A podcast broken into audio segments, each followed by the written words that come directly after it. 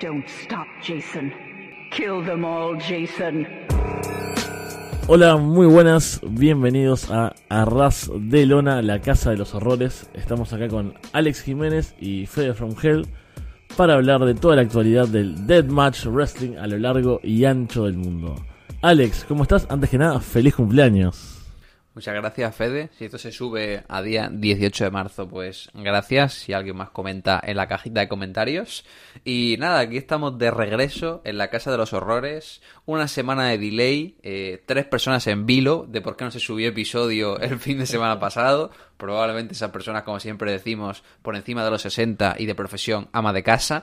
Eh, pero aquí estamos. Eh, curiosamente, una semana en la que hay cositas que comentar y en la que la empresa que más produjo contenido que nos no sé, repercute directamente fue GCW, que venía haciendo poquitas cosas, así que atípica semana terrorífica la nuestra. Sí, así es. Pasamos en, en la planilla donde vamos juntando el contenido, pasamos de tener vacía la parte de GCW a agregarle celdas. Nivel.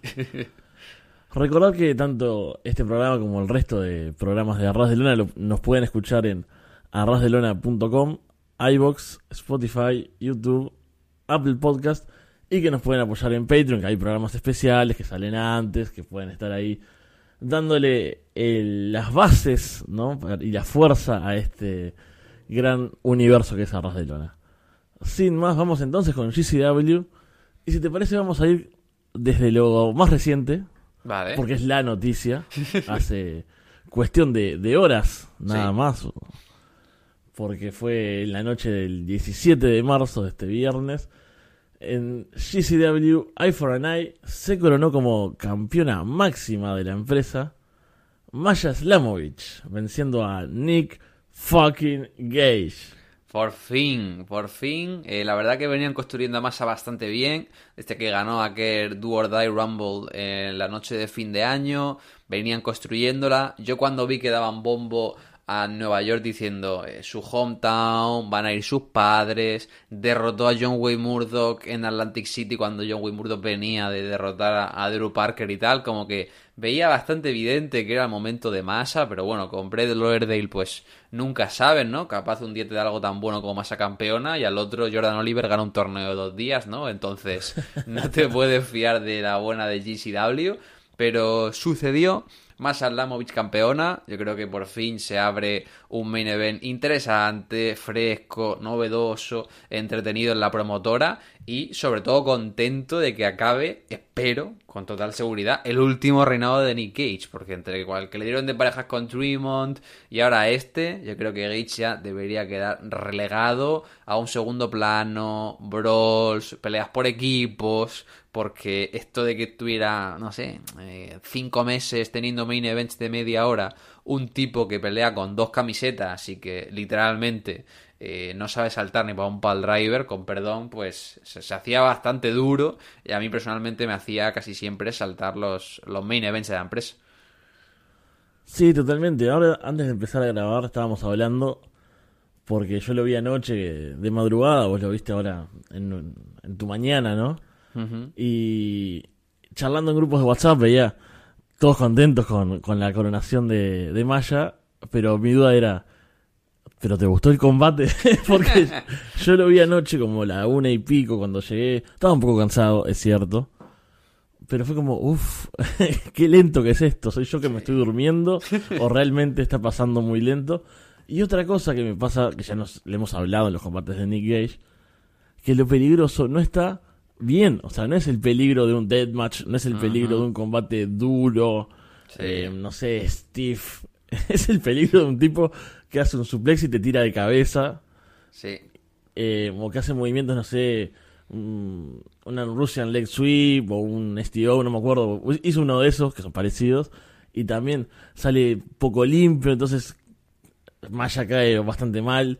Hay como varios momentos así y bueno, recordamos el pile driver hacia afuera, creo que fue, ¿no? No me acuerdo contra Sí, quién. no- creo que no, no recuerdo quién lo recibió. Contra Bailey, no sé. Bailey, que Bailey se lo tenía que hacer él solo. No, no, es que Gage no, no está para tener main events, entonces yo entiendo que era algo circunstancial y espero que ya... Bueno, yo creo que Brett es consciente del estado en Engage, se lo dio por circunstancia de que alguien tenía que ser campeón y ya está.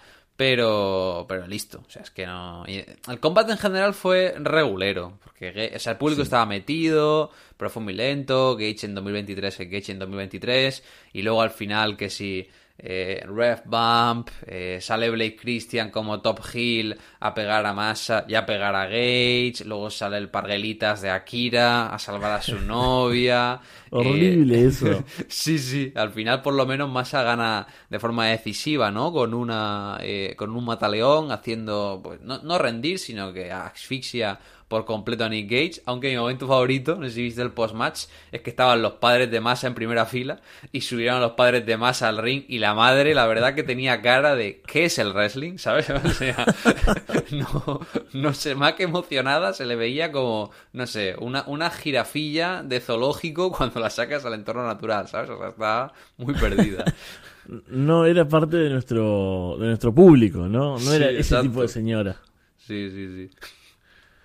Bueno, ahí tuvimos entonces la coronación de Maya, a ver cómo se da después este reinado. Esperemos que, que esté bueno, o sea, va a superar seguramente en el ring lo que han sido Sí. estos meses de Nick Gage, así que por ese lado tenemos esperanzas.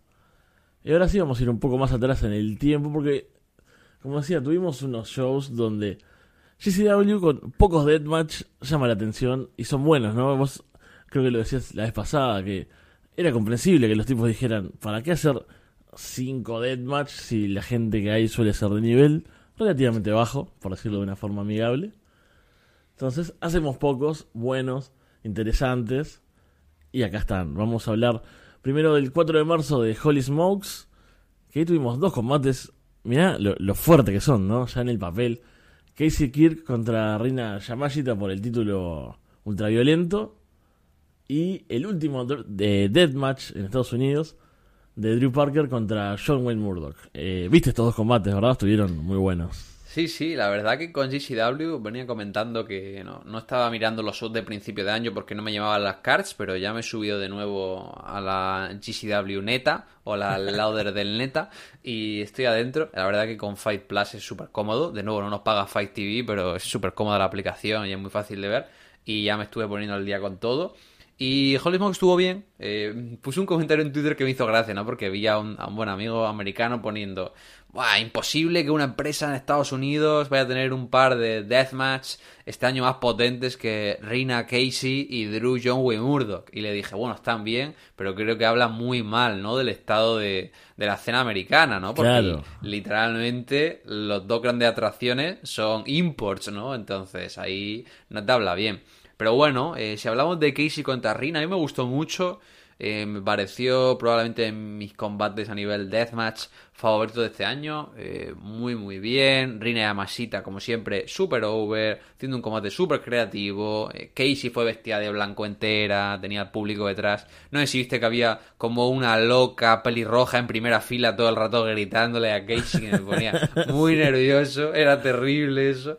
Eh, y nada, no, pero el combate estuvo bueno. Fighting Spirit al final. Buenas secuencias. Casey se comió un bump terriblemente bueno que le hicieron el superplex desde la esquina hacia fuera del ring y solo amortiguó una puerta, que sabemos que son puertas de cartón, o sea que no, no, no amortigua nada eso.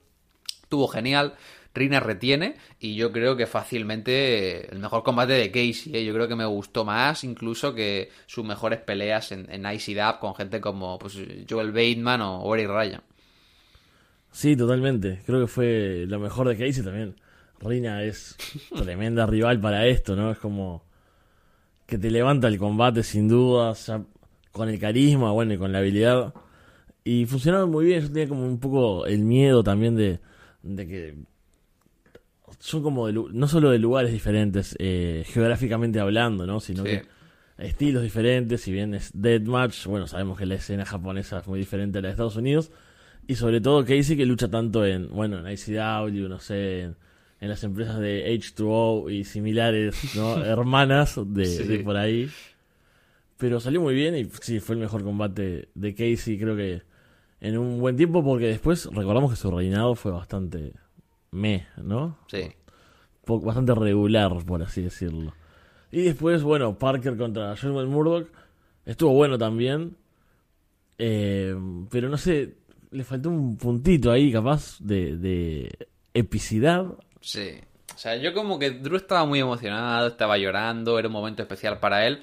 Pero bueno, creo que ya lo comentamos, ¿no? En el último episodio cuando hablábamos de Drew y, y Callum Butcher eh, retirándose. El hecho de que Drew Parker se retirara, como tiene toda la pinta, sin haber avisado a nadie, quiero decir, de la noche a la mañana, eh, han tenido que buquear las empresas como su último combate para sacar dinero.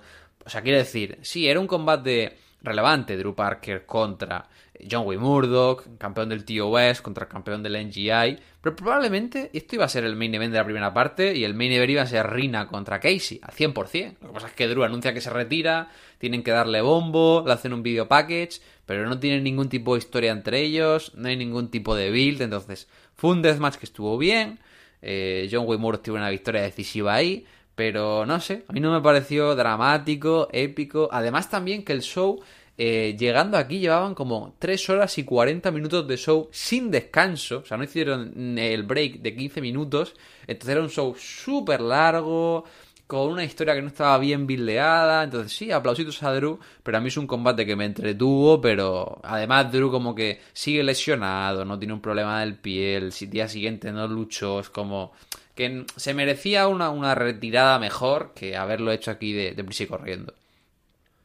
Sí, totalmente. Creo que, que fue eso, ¿no? Como que en el papel suena grande y después lo ves y es como, bueno, un combate que estuvo bien, pero que nos vamos a olvidar de acá a un mes. o menos, incluso en mi caso, que, que la memoria no es muy fuerte.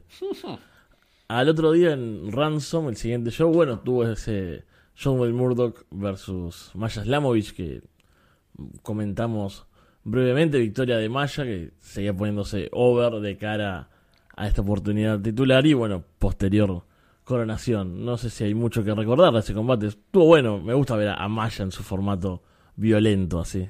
No, está guay. Yo creo que Masa es una tipa que ya había jugueteado mucho con el Ultraviolence. Si va a ser campeona de GCDAP, pues supongo que quieren que también tenga ese, ese momento violento. Una cosa que no dije de Masa siendo campeona es que no me sorprendería que acaben construyendo una defensa Masa contra Maki Ito, sobre todo ahora que Maki Ito es parte del NDK Gang, ¿no? Está super over en, en Estados Unidos, estaría bastante bueno ese programa. Y, y, eso estuvo bien. Fue un sprint, o sea, fueron como 8 o 9 minutos sin Sí, parar.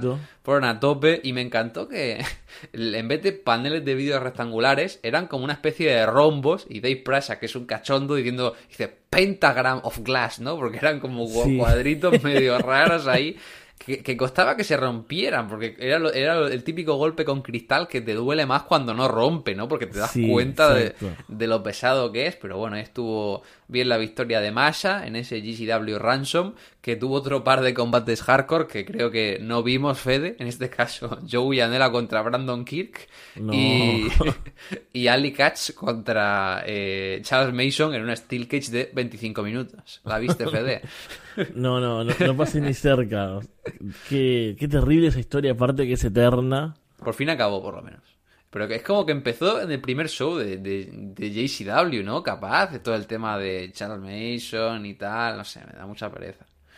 Horrible, horrible todo eso. Y finalmente tuvimos. eh, que acá puse mal la fecha, pero. fue la semana pasada, no fue Sí. igual que el show de, de, de Nueva York. El show de GCW contra IWS en Canadá. Que hay un gran main event. Que en principio era Men's Warner y Rina Yamashita contra Sexy Eddie y Green Phantom. Sí. Pero sorpresa se sumaron por el lado de GCW Nick fucking Gage y por el lado de IWS PCP, ¿cómo es? Crazy fucking Aquí, money. money. Nada, estuvo, trem- estuvo tremendo. O sea, el show. ¿Viste algo más del show o solo alcanzaste No, a ver solo el es- solo es. Ah, el show estuvo genial. O sea, el show es un pabellón en plan teatro, con anfiteatro, llenísimo, 2.000 personas, eh, todo el público abucheando al crowd de GCDAP y, y te lo recomiendo porque aparte de buena producción, eh, la mayoría de combates son hardcore. Rollo, una pelea que estuvo ahí eh, One Call contra un tipo de Canadá que era como con barriles de cerveza. eh, luego también estuvo Sawyer contra Lufisto en un hardcore. Los macizos también contra unos canadienses. O sea, el show en general estuvo muy bien. Y el main fue una locura, ¿no? Porque ya el tag tenía buena pinta. Y Brett de la manga se sacó la aparición de Gage, que en principio pensábamos que no podía cruzar la frontera por sus problemas legales cuando estuvo en la cárcel. Aparece Gage, aparece Manny, digo, esto es... Bueno, yo creo que Brett estaría emocionadísimo, ¿no? Porque Brett es el, tipo que era fan de CCW a final de los 90, árbitro al principio de los 2000, y era como su sueño, ¿no? Buquear un show en Canadá y con las estrellas de hace 20 años. Y el combate estuvo muy bien. Yo cuando lo vi digo, esta Fede le va a encantar. Quiero decir, Sí, me encantó. Es, un, es un brawl de seis personas. No, no es el típico six-man tag ordenado, bonito, tal, de freedoms. No, no. Estos son seis personas pegándose por todo el pabellón, eh, con golpes súper sucios, tirándose eh, powerbomb hacia afuera del ring, con tubos. Tienes un momento en el que Gage lanza este lo alto del anfiteatro a Manny sobre mm, 55 mesas. eh, a Manny se corta la oreja y parece que se le está cayendo un trozo del lóbulo todo lleno de sangre. Eh, Rina es súper excitada pegando a todos. O sea, es un combate súper, súper divertido que yo creo que hace honor al nombre de Unfucking Sanction de- del show. Sí, fue, fue tremendo, es muy divertido, muy lo que me gusta ver. Y la autorreferencia acá, ¿no? Yo lo miraba y pensaba, ah, un 3 contra 3 en Estados Unidos, qué cosa poco común. Si bien eh, es diferente, como decís, a los de Freedoms. Sí. O sea, tal cual pensaba eso, pensaba, cuando hablemos en el podcast de esto, ¿no? porque es lo que pasa cuando vamos mirando cosas, ah, esto me lo tengo que anotar mentalmente. O, o en papel también. A Sí. veces anoto cosas. Pero me gusta igual, me gustó esa locura, ese desorden. Si bien por momentos te perdés cosas, porque Sí, están pasando cosas todo el claro. tiempo. Sí. Entonces, en la transmisión es difícil. Por más que pongan las dos pantallas, no es lo mismo. Pero me gustó incluso Sexy Eddie. No me parece tan divertido por lo general. Los momentos con Rina ahí pegándose en sus respectivas partes. Rina reventándole el, Sí. pene a Sexy Eddie con un tubo de luz ahí. Estuvo Que tremendo. aparte le, le pone un, tubo en, en la malla. Mm. Le quiere pegar primero con una silla, no se rompe. Entonces después le, le apoya una silla y le da con, con otra silla más. Y ahí sí se parte todo. Entonces fue muy divertido. Por lo general, Rina tiene esos momentos como cómicos. Y acá estuvieron como bien metidos, justitos. Todo después, un montón de sangre y tubos por todos lados. Me, me pareció genial este, este main event. Y bueno, tengo que ver algo más de este show también. Cuando tenga un poco más de tiempo. No, no, muy buen show. La verdad que GCW ha cogido buen ritmo. El show de Nueva York sí que de anoche sí que tiene menos deathmatch, pero tiene buena pinta. Y, no paran, Fede, ¿no? Porque mañana domingo, eh, no contentos con un sold out en, en Nueva York, también vuelven a pasar la frontera, van a Canadá y, y nuevos soldados para este show también. Sí, que ahí, bueno, va a estar Lufisto y versus Rina también. Y ahora, no sé, te- había un combate anunciado de Maya contra Mike Bailey. Supongo que sea por el título ahora. Ahora sí, interesante, igual, por más que no sea de nuestra órbita Deathmatch, Y es un gran co- combate. Y un combate que tiene buena pinta. eh, Matt Cardona contra Sexy Eddie. Cuidado, ¿eh? Eso puede estar muy divertido. Ahora, ahora que me gusta Sexy Eddie, sí. Y ahora que me gusta Matt Cardona también hace un tiempo. Lo que no me gustó, y vos ni viste porque sos un tipo Ni, ni voy a ver.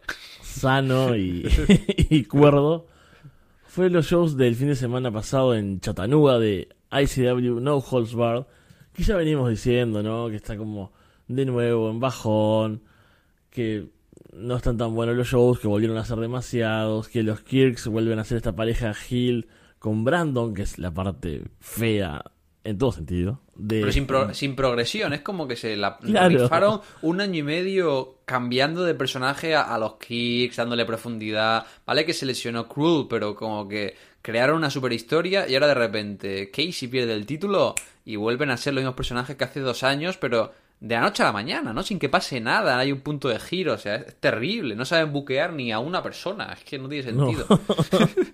No me acuerdo de nosotros todos como locos con aquel momento de Casey natural creciendo, yendo hacia el main event, todo, y mira a lo que volvimos, ¿no? Este fin de semana hubo un show primero Ultraviolent Vortex, ¿no? Eso es como cartelera sorpresa que ya ni siquiera es tan llamativo, ¿sabes? Hombre, porque han hecho cuatro en cinco meses. Es que Típico. No, no- no saben. O sea, quiero decir, Progress y eh, PWG estaba guay porque hacían un show al año que fuera eh, Vortex, ¿sabes? A Mystery Vortex. Y la vez cada dos meses es como cuando hacías el Pit Fighter X todos los meses. Al final no está gracioso. Exacto. Y bueno, ningún combate destacado. Solo que es el comienzo del disfraz de conejo de John Wayne Murdoch que sale ahí como Bob de Wire Bunny, no sé qué. Tiene un combate con Tremont, eh, no pasa nada. Y al otro día hay un combate que es algo así como Danny de Manto disfrazado de John Wayne Murdoch contra John Wayne Murdoch y se mete el bobo este de Mittens, que es este especie de fan que para nosotros pone plata y, Sí, y que sale 500 veces en los shows y no sé, tiene delirios Le, ahí hace- le todavía. hace- le hacen banners cuando va a los shows también. Claro. O sea, no solo los árbitros, sino también a este tipo. que interviene ahí. Ni vi ese combate, pero imagínate que si lo que destacan del show es a este tipo disfrazado de conejo de haber sido un show de mierda, en pocas palabras. También me olvidé, pero es necesario. Eh, Danny de Manto en el primer combate, en el, en el primer show, perdón, en el Vortex, lucha contra unas pibas, ahí una- unas chicas, que para mí, o sea, son luchadoras, pero salen con ropa de calle, o sea, aparecen dos fans. Sí. No, no quiero ser eh, irrespetuoso, ¿no? Pero Sé- sea que son- irrespetuoso. Si nos reímos, que son- de, si nos reímos de Neil Diamond Cutter comiendo mal, nos podemos reír de cualquier cosa. O Pero... sea, capaz que son luchadoras, capaz que son buenas, pero también el ambiente Pit Fighter X no es para cualquiera. No. Entonces, eran dos fans y, y Dani que pone over a una piedra, eh, en palabras por lo menos. Ah, ustedes se lo están ganando porque viajan a todos lados. ¿Qué es esto? ¿Es un sorteo? O sea, ¿qué me importa a mí que las tipas sean buenas personas, que sean trabajadoras, que estén ahí siempre apoyando? Yo quiero ver un puto buen combate y es Dani que las mata básicamente y las pibas felices de que las destruyó y les hizo un Diamante Driver una arriba de la otra. o sea, casi las mata ahí en una lona mugrienta en Chattanooga. Por Dios, qué, qué horror. Pero luego las puso Uber de nuevo al acabar el combate. Sí, Hizo obvio. This Guy, la This Guy promo. Esto, earn it in the pit.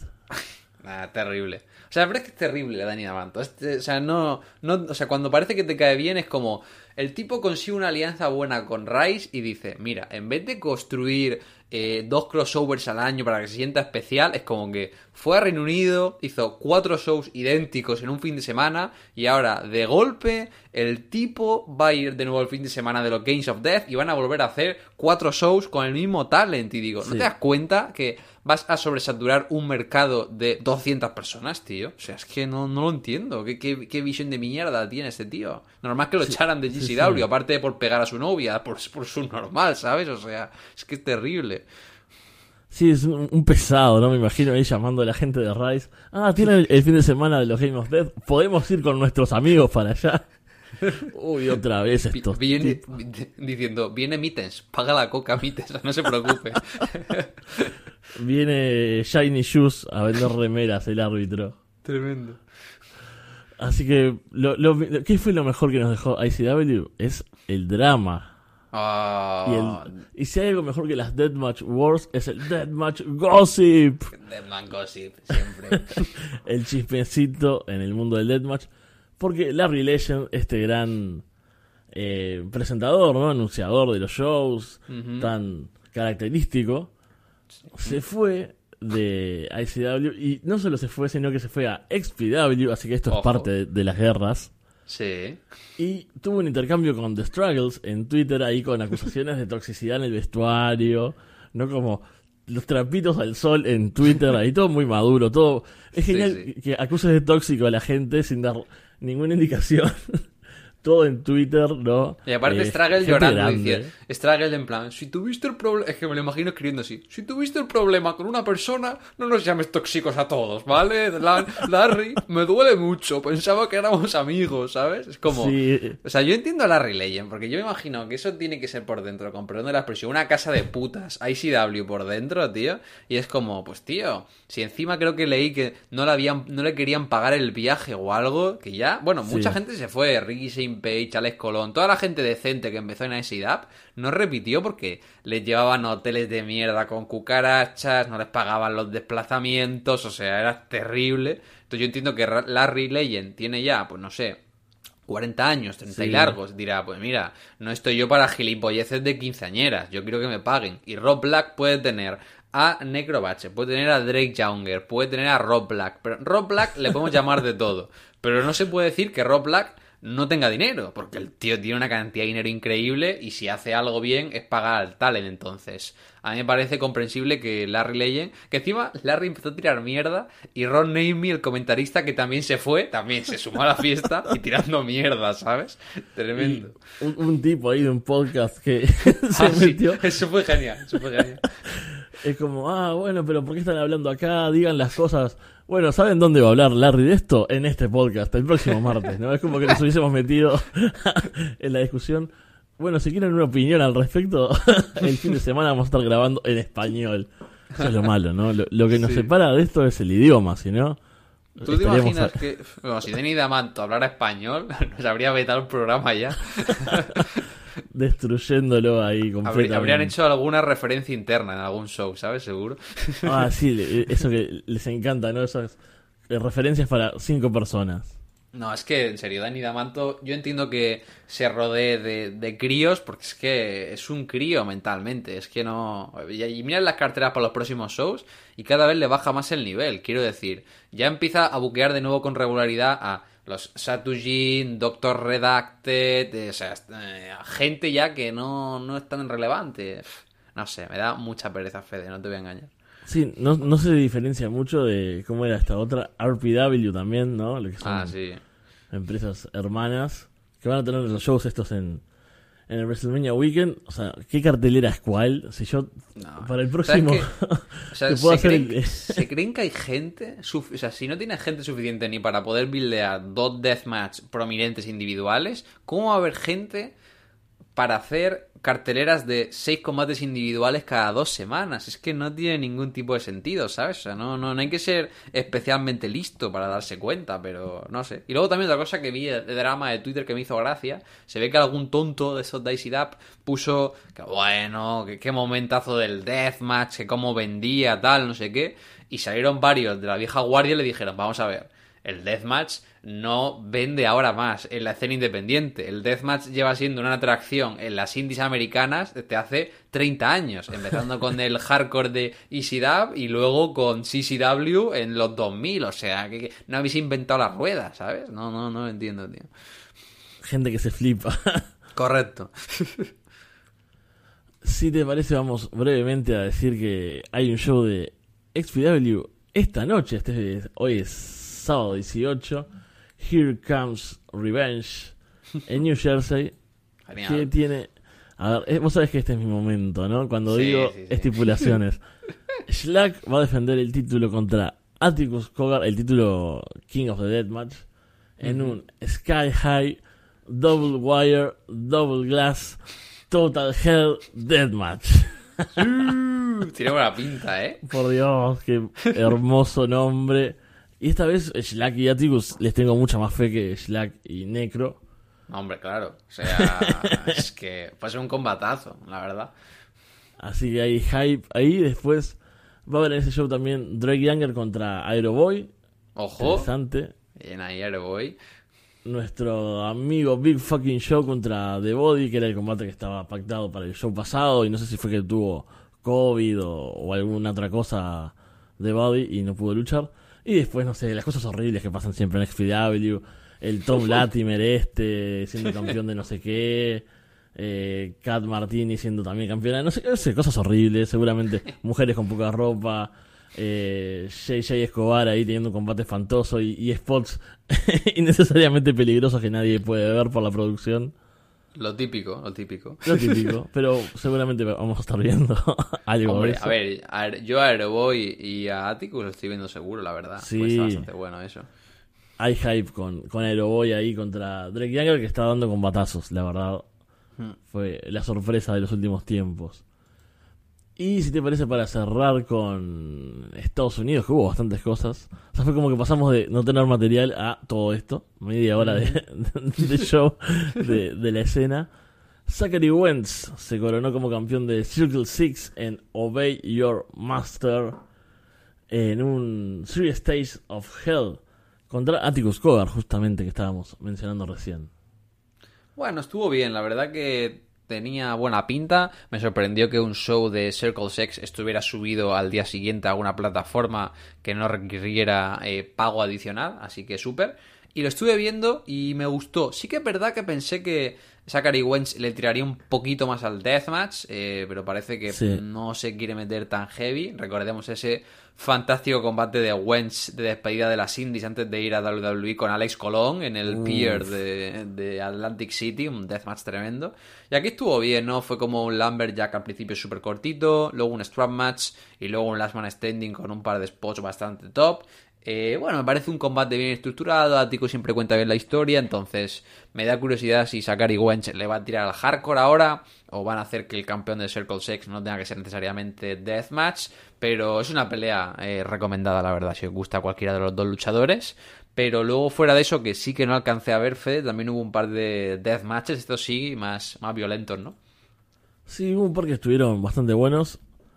Estuvo un Terracota Torture, porque ahora es como su, su gimmick, esto de, de los trozos de, de macetas, ¿no? Y Sí.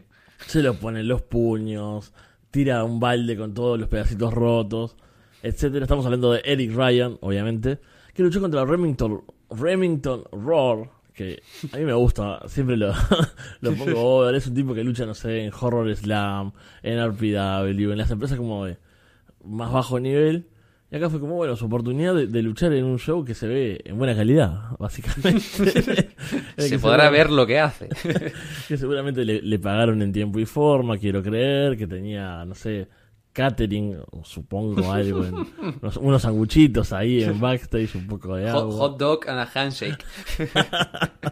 Pero estuvo divertido, eh, típico combate de Eric Ryan y Remington Roar, que es un tipo bastante grande y como intenso, estuvo, estuvo bueno. Y después un Fans Bring the Weapons de Lucky 13 contra The Bev, Bobby Beverly. Que estuvo bueno, ¿viste esos combates que el uso de los tubos es como importante? O sea, si bien me gusta una lluvia de tubos a veces, Sí. a mí me gusta que sea como, bueno, nos pegamos con sillas, nos pegamos con chinchetas, nos pegamos con no sé qué. Eh, Lucky 13 es un buen luchador en general, ¿no? Es un buen wrestler. Entonces, ¿qué te hace un moonsault para allá? que Unas patadas, un, un girito. Y después en un momento sacan dos cajas de tubos y dicen, bueno, ahora vamos a partirnos la madre con tubos. Entonces se siente como, ¡ah! Es el momento de los tubos. Y ahí explota la violencia. Así que me gustó la construcción y la ejecución en general estuvo, estuvo muy bueno también. Los combates recomendados de Circle Six, Obey Your Master. Con eso pasamos finalmente a Japón. Que no hay tantas cosas. Pero los amigos de Freedoms. Vamos, si, si querés, con Big Japan primero, que hay poquito. Sí, la verdad que Big Japan está bastante desconectado esta semana. Sí que ha habido habiendo algunos deathmatches por ahí sueltos, sobre todo Multima en la cartera, pero nada especialmente relevante, por lo menos a mis ojos. Y lo más destacado es que tenemos nuevo retador por el campeonato Deathmatch, que en posesión de Hideyoshi Kamitani, y es eh, Kankuro Hoshino, que la verdad que a mí es un luchador que me llama la atención bastante. Es un tipo que suele hacerlo bastante bien en estos combates con sus bloques de cemento, estos G-Shock Deathmatch, que siempre hace su seña de identidad. Así que tiene ahí el reto contra Kamitani. No recuerdo bien la fecha, diría que es a finales de este mes de marzo. No sé si apretarán el gatillo con él o no, pero bueno, por lo menos hay un, un deathmatch medianamente relevante en, en Villa Panfed. Sí, fan de los G-Shock, así que ya por ese lado la estipulación va a tener seguramente este estilo y será un combate diferente al menos, eso ya es bastante interesante y, que se siente importante, ¿no? Porque la verdad yo tampoco estoy viendo nada de Big Japan. Y en Freedoms, ahí sí tuvimos cosas. Estuve viendo poquito, la verdad no terminé aún con This Is Our Era, ¿no? Que fue el, el último show por lo menos que ya está para ver. Pero, ¿qué tuvimos por ahí? Bueno, el show en general estuvo entretenido, tuvo un undercard como siempre con cositas. Eh, siguen poniendo los Brahmas a hacer medio comedy hardcore, en este caso lo pusieron con Yushaku Ito y, Takeda. El último show fue con Kasai y Masaoka, entonces está, está curioso cómo los andan buqueando ahí en, en la undercard. Pero bueno, lo destacado fue que Drew Parker eh, estaba programado para luchar contra Takashi Sasaki. Finalmente no fue así porque pues, está lesionado, creo que tiene un problema del pie y tal y quieren reservarlo para su combate de despedida del Deathmatch. Así que apareció Abdullah Kobayashi de sorpresa, la verdad que bastante bonito eh, la aparición de Kobayashi, que finalmente será el que acompaña a Drew Parker en su pelea de retiro, como ya estuvimos comentando. Y primera aparición de Kobayashi, yo diría que este de 2011-2012 en Freedoms, y tuvo un mano a mano contra Takashi Sasaki. No sé si viste algo, Fede. No, un este combate. Ah, es un combate de 7-8 minutitos. Está gratis en YouTube si queréis mirarlo. Eh, está medio entretenido. El público popea bastante con Kobayashi. Sacan algún tenedor. Se pegan ahí con alguna silla. Y al final acaba en no contest porque Abdullah Kobayashi empieza a pegar al referee. Yo entiendo que como tema de politics, ¿no? Viene de Big Japan, está en Freedoms, no querrían que ninguno de los dos pierda, así que bueno, hacen ahí un no contest, hacen un pequeño brawl entre ellos y poquito más. Y luego la estelar sí que estuvo recomendada, como siempre, para variar. Eh, Daisuke Masaoka, Jun Kasai, Momo Sasaki y Tomoya Hirata derrotaron a ERE, e, en este caso representados por Violento Jack, Fukimoto, Kyumogami y Toshiyuki Sakuda. Eh, este combate a mí la verdad que me gustó bastante, es un combate que tuvo mucho ritmo. Vi súper bien a Sakuda, ¿no? Que venía viendo algunos meses que no estaba del todo metido. Aquí a Sakuda lo vi fluido, lo vi creativo, tuvo bastantes secuencias, sobre todo con Kasai muy buenas. Y al final pues nos sirvió para hacer el setup a esa pelea entre Tomoya Hirata y Jack, segunda parte por el título. Hirata quedó bastante por encima, le dio el ping a su equipo y tuvo el careo con nuestro luchador violento mexicano favorito. Así que va bastante hype. ¿Viste algo de ese main event o tampoco alcanzaste sí, a ver? Sí, el main event lo vi, me gustó mucho. Típicos combates estos multitag de Freedoms. Diferente de lo que hablábamos más temprano, ¿no? Estos estadounidenses acá hay orden, de repente están luchando dos y bueno, los otros están afuera. De repente sí, entran todos. Pero con una fluidez, ¿no? Como que todo va fluyendo, pasa uno, entra otro. Es como, no sé, cuando ves un multitag de, no sé, una indie, de PWG, lo que sea, y tiene esos momentos locos. Acá es un poco así, pero con Deathmatch. No sé, entra más a boca y te hace un meteora y un moonsault hacia afuera y pasa, no sé, hacer un DDT y sacuda contra el otro. Y es como locura justa, ¿no? Bien, bien construida. Y esos cruces ya ahí breves de Girata con Jack es como, uff, el hype, ¿no? Es un, una pizca. Y obviamente eso es lo bueno de estos combates múltiples que, que trabajan las rivalidades y que te dejan con ganas de decir, bueno, a ver, ¿cuándo voy a ver este mano a mano por algo importante como por un título? Así que creo que efectivo y, y, positivo por todos lados este combate. Sí, sí, la verdad que bastante bien. Así que Freedoms, que ya tiene todo buildeado y listo para las próximas semanas. Eh, que bueno, justo esta mañana, día 18, estuvieron en Yokohama, si no me equivoco, en un show que probablemente no haga tape. Eh, Yokohama, recordemos que no permite en la mayoría de sus pabellones el cristal, pero ahí estuvieron Takashi Sasaki y Momo Sasaki reteniendo los títulos de parejas contra Drew Parker y Violento Jack. Y todo ya apunta a la semana que viene, 23 de marzo, nuevo show en el Korakuen Hall, Karate de aquí a dos domingos, es el último fin de semana del mes. Y la verdad que cartelera interesante, ¿no? Tenemos acá muy defendiendo el campeonato junior contra Dragon Libre, tenemos la típica pelea hardcore con los Sasaki y Masaoka contra Rina Yamashita, Toru Sugiura y Yusakuito Y luego las estelares, por un lado, Jack contra Hirata por el campeonato King of Freedom y la despedida de Drew Parker haciendo equipo con su maestro Abdullah Kobayashi enfrentándose a The GOAT Team, eh, Masashi Takeda y Jun Kasai en el Korakuen Hall. Fede, eh, pintaza tremenda este tag. Entonces te diré, ¿qué esperas del show? Y segundo, eh, ¿crees que Jack era un puente para Hirata o crees que Jack seguirá reinando? Bueno, tremenda cartelera, sí. Perdón. Espero. Bueno, creo que van a estar to- estos combates anunciados. Todos me llaman la atención. Después se sumará uno o dos más en la, la parte baja, que también siempre son divertidos. Eh, bueno, todo, ¿no? Ver a, a ahí metido con, con todos esos grandes talentos, con los Sasaki, con Masaoka, con Rina, en la parte ahí media alta, y después, bueno, los dos principales. Avi y Drew, que por cierto, hay, hay que darte el crédito, ¿no? Que fue una de tus opciones cuando hablábamos la vez pasada de quién podía ser el, el compañero ex de Drew Parker. Y bueno, tenía sentido que fuese Abdullah Kobayashi y ahí va a estar mucho hype por ese combate. No, me imagino ahora sí tiene como más construcción, más tiempo. Ya sabemos con anticipación suficiente que va a ser el último deathmatch de Drew Parker por ahora, ¿no? Sabemos los finales en el wrestling son cuanto menos dudosos. Y después, eh, Violento Jack defendiendo contra Hirata, yo creo que, que retiene Violento. Es como la típica primera, eh, no sé si primero, pero gran acercamiento, ¿no? De, de que tal vez en algún momento vaya a ser campeón en un futuro cercano. Pero el año pasado ya Jack retuvo el título contra Girata, ¿sabes? O sea, como que ya hicieron Sí. ahí el acercamiento. Yo tengo la duda, ¿eh? Porque recuerda que vienen trabajando a Girata como campeón tag todo el año con Toru. Ahora le vienen poniendo over en singles.